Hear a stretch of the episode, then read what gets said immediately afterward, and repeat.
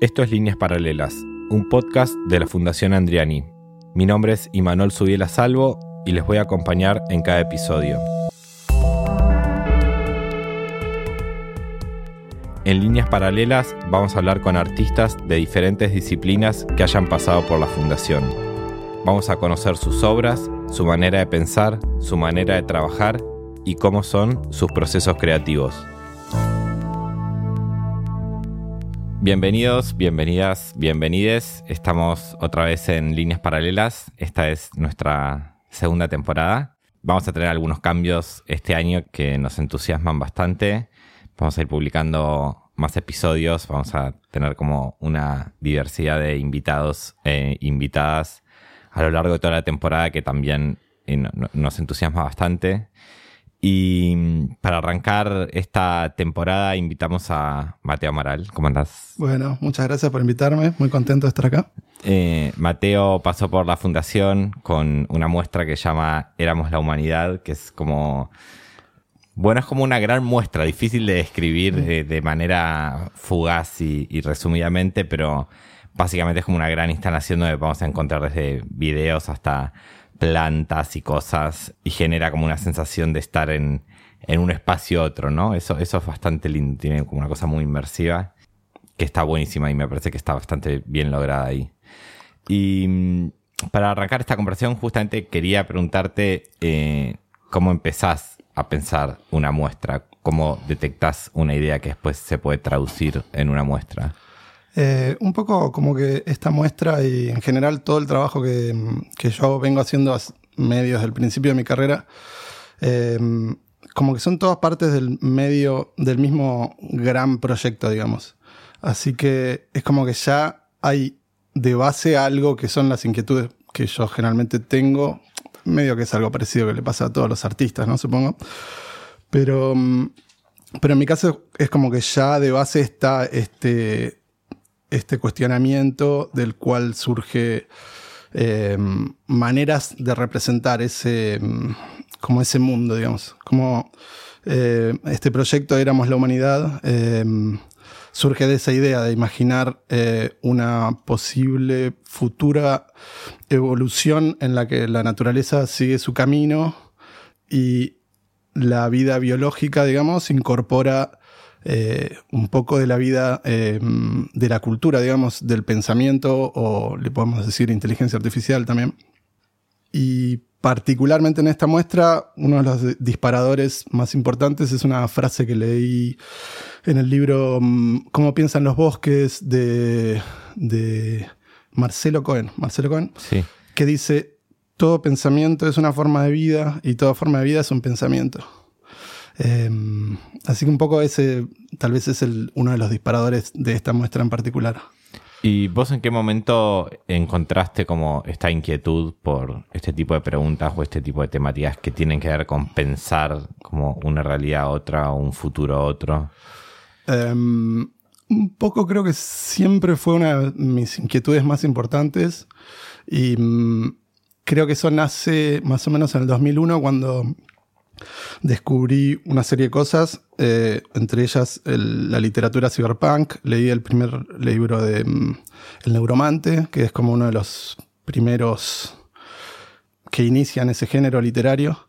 Eh, eso por un lado. También leí esta de Philip Dick, eh, Sibaimbi o Valis en inglés. Y la experiencia psicodélica también. Es como que esas tres cosas juntas eh, me hicieron como darme cuenta un poco que la realidad es... a darme cuenta, suena un poco grandilocuente, ¿no? Pero como decir, uy, esto que decimos, que llamamos realidad es, no es tan como una sola cosa que existe de una sola manera y de una, em, de una sola forma, ¿no? Sino que es una construcción que tiene mucho que ver con nuestro con nuestra capacidad de procesar la información que viene del mundo, digámosle, real o físico más que real, porque, porque digamos, el otro mundo también es real, el mundo virtual es totalmente real. Eh, creo que un poco ese es el, nacimiento de esa inquietud en, mi trabajo, que es como que le da forma desde ese momento, desde más o menos del 2000. Eh, ahora justo mencionas esto de la literatura cyberpunk y pensaba en dos cosas cuando vi la muestra y también ahora que te escucho hablar. Primero como... Y ahora justo decís que empezaste a tener esta inquietud como en el 2001, pienso mucho como en Matrix, ¿no? Y como toda esa fantasía de la distopía de Matrix que aparece en el 99, eh, la película esa y que para mí inaugura un poco como un momento en el que todos empezamos a pensar más en eso. Y después, eh, ay, se me fue el título del libro, es, este libro que salió por Caja Negra en, la colección de ficción que sacaron futuros próximos de, de este autor que cuenta como el mundo cuando se cae, como un mundo en donde no existe internet, ¿no? Em, ah, no lo tengo. Después te lo voy a buscar igual porque te va a gustar. Em, ¿Qué encontrás vos en estas preguntas, digamos, o en, pensar una posible idea de distopía eh, como disparador? Sí, no sé si lo veo como una distopía. Justamente trato de. Porque sí, es una distopía. El solo hecho de que, que esté hablando de un mundo donde ya no existe la humanidad, sin duda es una distopía. Ya no, estamos muertos. pero justamente trato de que no sea del todo distópico, como, como tratar de pensarlo un poco por fuera de, las líneas. La muestra tampoco tiene una cosa de ruina, tan, digamos, como... Si bien sí aparecen justamente ruinas, pero no es como que trato de que sea una cosa... No sé si la palabra es alegre, pero, pero no, no irme para el lado de la distopía, porque me encanta la distopía. O sea, es también otro de los géneros que eh, consumido mucho, de hecho el cyberpunk es distópico en, su base.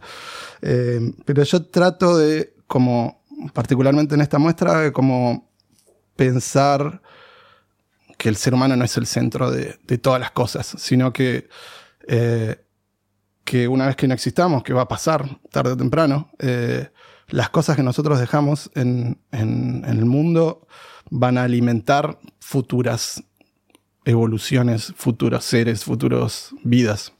Em, y un poco pienso mucho en esto, em, que es un, fenómeno que me llama un montón la atención, que es el periodo devónico, que es 400 millones de años atrás, el momento en que las plantas empiezan a conquistar la tierra, digamos, la tierra firme, y empiezan a transformar el, el la atmósfera de la Tierra, que hasta ese momento era puro dióxido de carbono, las plantas transforman, eh, transforman la, atmósfera absorbiendo el dióxido de carbono y emitiendo oxígeno, ¿no? Eso obviamente es lo que da la posibilidad de que existamos nosotros ahora, 400 millones de años después. Y sin embargo, para la forma de vida dominante en ese momento, eh, las bacterias que eran que, no que eran el oxígeno para esas bacterias que habitaban en ese momento en la Tierra, en la superficie, era veneno. Entonces se murieron todas, ¿no? Entonces me gusta mucho pensar esto de que si bien todas las catástrofes y la destrucción del planeta que, estamos, que está haciendo ahora el ser humano es totalmente condenable y horrible, pensar al ser humano como un, una entidad demoníaca, como por fuera de la naturaleza, ¿entendés? Como que no sé, siento a veces como esa sensación de que el ser humano es tan malo. esas bacterias que en su momento mataron las plantas. Exacto, sí, sí, sí. O un asteroide que cae y destruye la Tierra. Em, vos trabajas con diferentes formatos, ¿no? Tu obra no es que es solo una única cosa. De repente hay, puedes hacer una pintura, puedes hacer un, un video, música. La muestra también tiene diferentes formatos. Entonces quería preguntarte como en qué se parecen y en qué se diferencian esos formatos en el momento que empezás a hacer una obra. Sí, eh, como que me gusta verlo como que toda mi obra es un mundo, digamos, un mundo que está funcionando, al cual me puedo acceder por distintos lugares. Entonces, hacer una, instalación como la de Andreani o hacer una pintura son distintas maneras de encarar lo mismo, que es algo que yo estoy pensando y, y el resultado es producir esas imágenes esos eh, videos esos sonidos. Este, y acercarme a, la idea de que es algo, un concepto medio del mundo de los videojuegos, que es el open world, que es un mundo con sus distintos escenarios, con sus distintos personajes, con su vida funcionando adentro, al cual vos te podés entrar por distintos lugares. Eh, y hay montones de juegos que son como con ese concepto. Em, y vos puedes entrar, no sé, por la montaña o por ir a la luna o ir a, no sé, miles de lugares posibles. Y, en esta muestra particularmente está técnicamente, es, no cerca del todo, pero sí está dentro de ese, de ese paradigma, digamos, porque lo que se ve en la proyección, lo que se ve en la, en la instalación, no, es un no son videos que, que, están proyectados y que están en loop, sino que es como algo que está sucediendo en el momento. Es, es, como más parecido a un videojuego que está siendo generado eh, ahí, in situ. En, en el momento que estás jugando. Exacto, exacto. Solo que no hay ningún jugador, pero es como que se está jugando a sí mismo, está todo el tiempo distinto, todo el tiempo están pasando em, cosas nuevas, incluso a veces cosas inesperadas para mí mismo, que, que trabajé un montón, estuve horas y horas y horas trabajando en ese proyecto y de golpe me encuentro con cosas que, que nunca había visto después.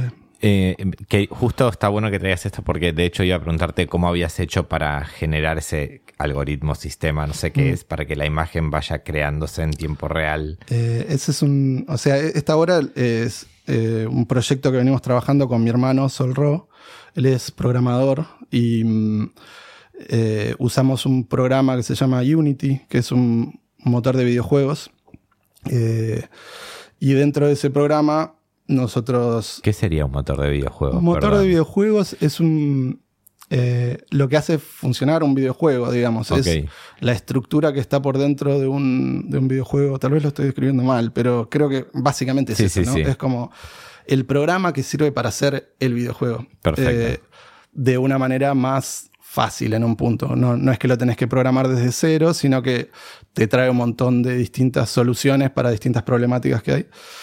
Y, bueno, con, Sol eh, estuvimos desarrollando montones de distintos sistemas dentro de, dentro de este motor que, que permiten como remixar y rearticular los distintos elementos que yo voy produciendo, que pueden ser eh, personajes, montañas, plantas, em, y darle una lógica particular este, a estos espacios y a esta como evolución. O sea, los personajes tienen sus propios eh, árboles de comportamientos que como que dependiendo de con qué se encuentran van a reaccionar de una manera o de otra.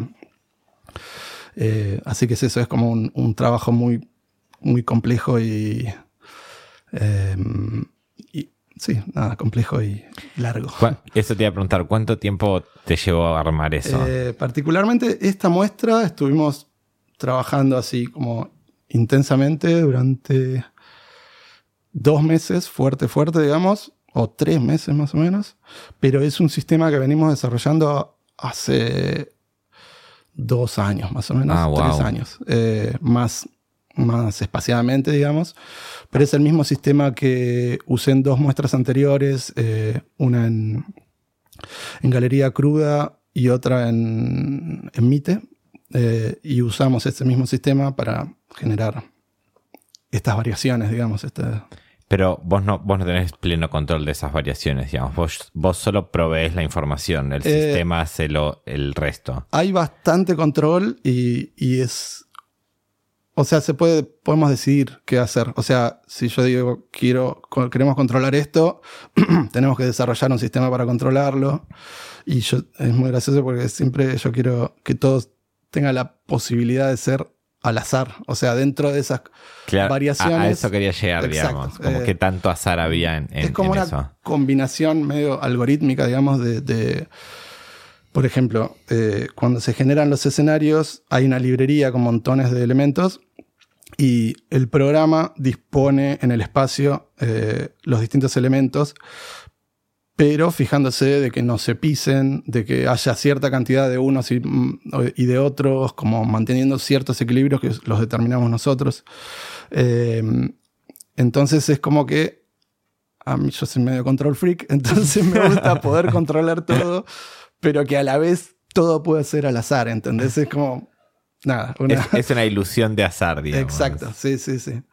Eh, mm, así es. Yo creí que, era completamente random, mm. digamos, esa imagen que, se generaba, como que vos habías cargado a una información y mm. que el sistema hacía lo que quería hacer, digamos. Un poco sí, un poco no, o sea, es un punto medio intermedio. Eh, lo dejamos el random digamos, el, el azar en sectores como controlados, digamos. Eh, pero sí, en muchos lugares hay azar, en otros lugares hay, eh, ¿cómo sería la palabra? Sí, eso como control y azar, es un equilibrio entre control y azar. Eh, control o no control, como el libro de Fernanda Laguna. Mm. Todo esto suena como hiper tecnológico, pero al mismo tiempo la muestra está llena de plantas, Mm. ¿no? Como de un trabajo fino de jardinería. Eh, ¿En qué momento decidiste como mez- que haya una parte como muy orgánica y otra parte muy tecnológica? Eh, bueno, eso vino de la, la primera instalación que hicimos con este programa, que lo hicimos en esta galería cruda. Y, y un poco esa muestra en particular tenía eh, uno de los elementos conceptuales que tenía era la idea del tigre, como, como imaginar que había quedado una computadora tirada en el tigre y pasaron miles de años y esa computadora, la data que había dentro de esta computadora se fue, no sé, se le metió una liana o un musgo y no sé qué, y de ahí se fue evolucionando esta especie de, realidad virtual, pero a la vez vegetal. Y entonces en esta muestra, que era una vidriera en la galería mm, eh, cruda, en la época recién se estaba como abriendo un poco la pandemia, entonces la mm, cuarentena, entonces se podía estar en la calle, pero no podías estar en lugares cerrados. Entonces lo que estaba haciendo esta galería cruda era hacer muestras en la vidriera que podías ver desde la calle. Y, mm, y bueno, y ahí eh, invitamos a participar a Julianín, que, que hizo el desarrollo de las plantas en esa muestra. Y, y acá le invitamos de vuelta y fue como increíble porque eh, es una gran complicación tener un montón de plantas en un lugar que está oscuro, ¿no? Obviamente. Sí, de hecho quería preguntarte también por el mantenimiento. Sí, sí, sí. Eh, con Julia fuimos seleccionando plantas que, que pudieran sobrevivir en la oscuridad, que pudieran estudiar aparte mm, más de cuatro meses en la oscuridad.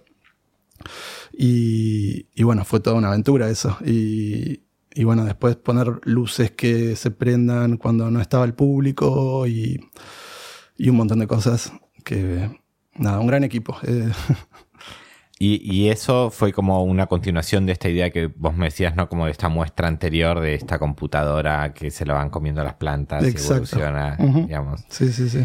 Eh, y de ahí también sale como esta idea de los entes, como estos seres Claro, sí, sí, imagino que... híbridos entre inteligencia artificial Claro. y, y Mm. Sí, ya en vida esta muestra, orgánica.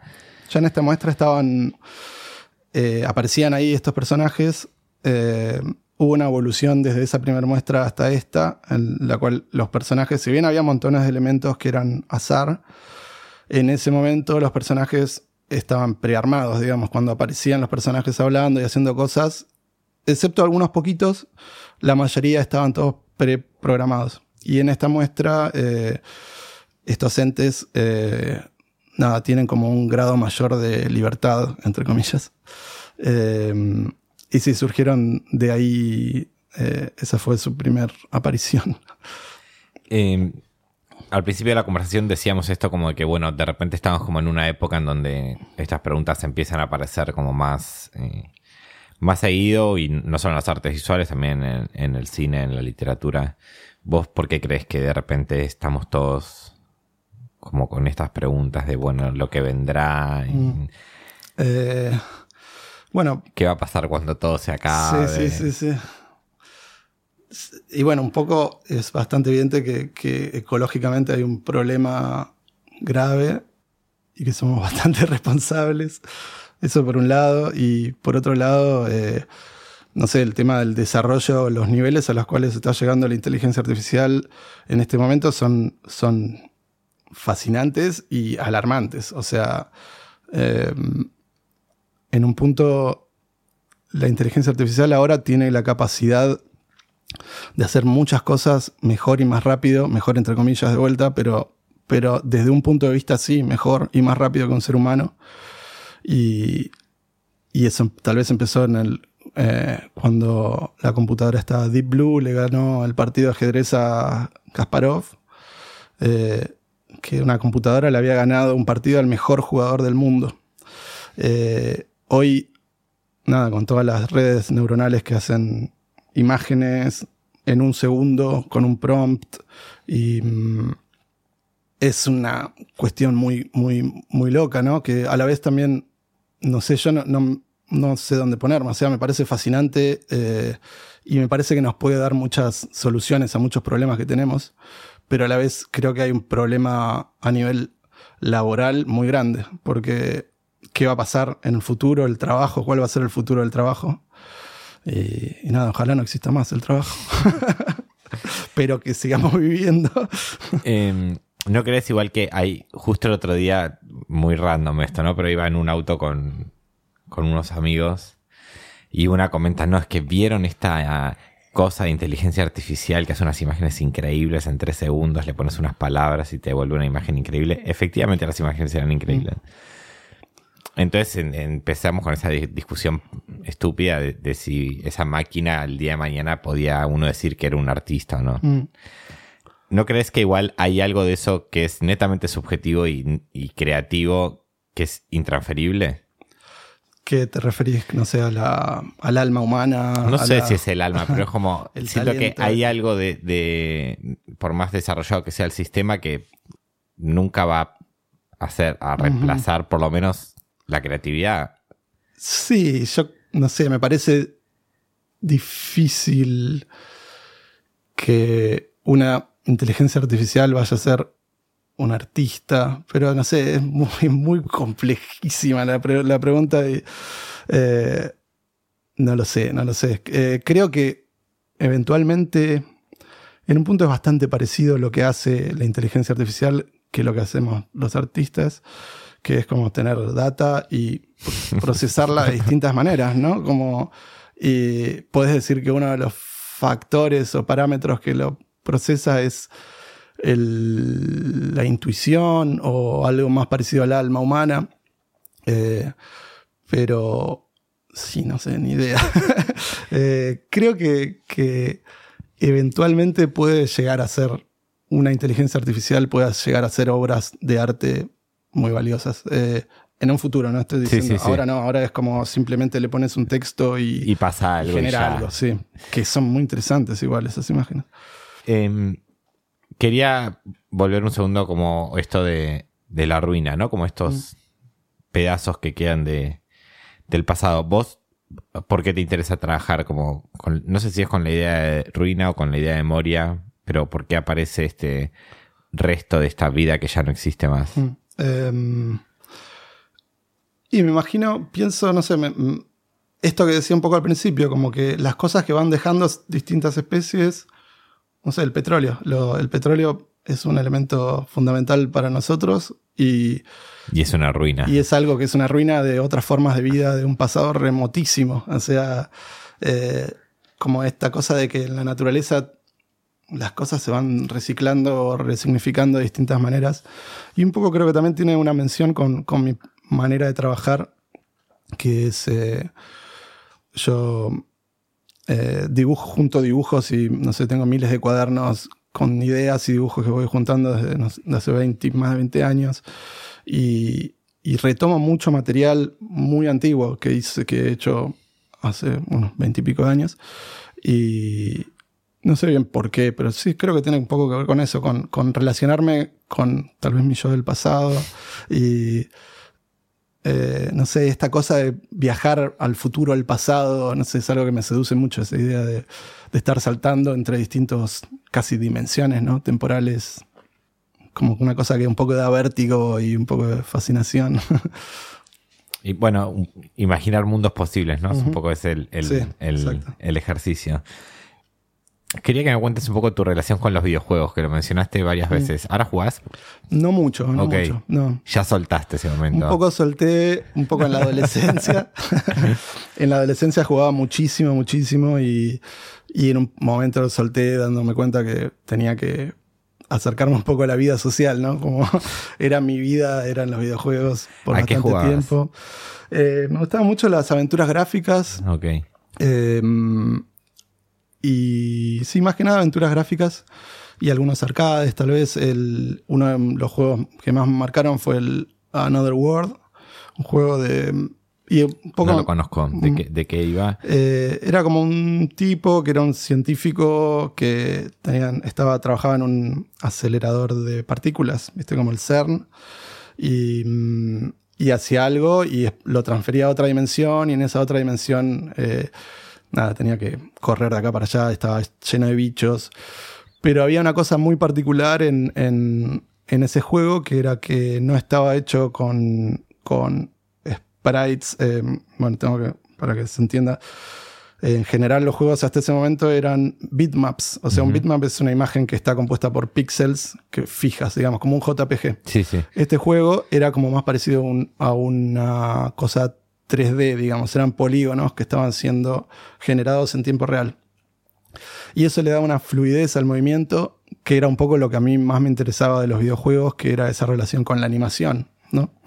Eh, yo desde muy chico quería hacer animación porque me volvían locos los dibujos animados y lo más cercano que tenías era eso. Y, bueno, este juego tenía una presentación como una intro de como tres minutos, muy cinematográfica, muy como increíble en ese nivel que nada lo tenía, ningún otro juego lo había tenido y para mí fue muy impactante. Y aparte tenía una cosa muy particular, que era que lo, había hecho un solo chico, una sola persona, de un pibe de 18 años. 18, 19 años, un francés, solo en su casa. y no sé, eso me, resultó muy, muy atractivo en ese momento. Em, ¿Qué estás pensando ahora? ¿Qué ideas tenés en la cabeza? Eh, el trago de agua que me acabo de tomar. Em, ¿Qué estoy pensando? Estoy pensando mucho en esto de la inteligencia artificial y las problemáticas sociales que van a traer. Este, medio mala onda, ¿no? Pero. Eh, ¿Sos pesimista? Un poco sí. Ok. Por eso me gusta imaginar futuros que, que aunque sean un poco distópicos, tengan color y tienen como una cosa media de humor, ¿viste? Como algo divertido en un punto. Eh, sí. ¿Y, cuáles son esas ideas pesimistas que aparecen? Eh, no, no sé si pesimistas, sino como, como esa sensación de qué iba a pasar, ¿no? Ahora, porque mm, siento que la inteligencia artificial está, está llevando al mundo al, borde de esta cosa de que el trabajo, eh, de que todas las personas, la mayoría de los trabajos son muy reemplazables. Y me gusta pensar que, bueno, se va a acabar la necesidad de trabajar ocho horas por día porque va a haber un salario universal o algo así. Pero bueno, a la vez me cuesta mucho creer que, que eso vaya a ser así. Eh, me gusta imaginar que, que de golpe va a venir una, utopía medio socialista del bien, pero no sé si va a suceder eso. Ojalá. Mientras tanto, podemos seguir imaginando otros mundos posibles que por lo menos tengan color. Exacto. Gracias, Mateo. muchas gracias a vos.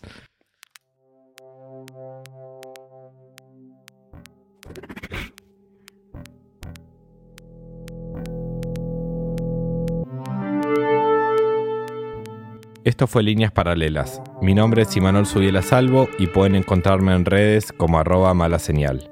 La música original es de Ailu. El arte de tapa es de Job Salorio. La edición es de Radio en Casa y la producción de Mercedes Urquiza.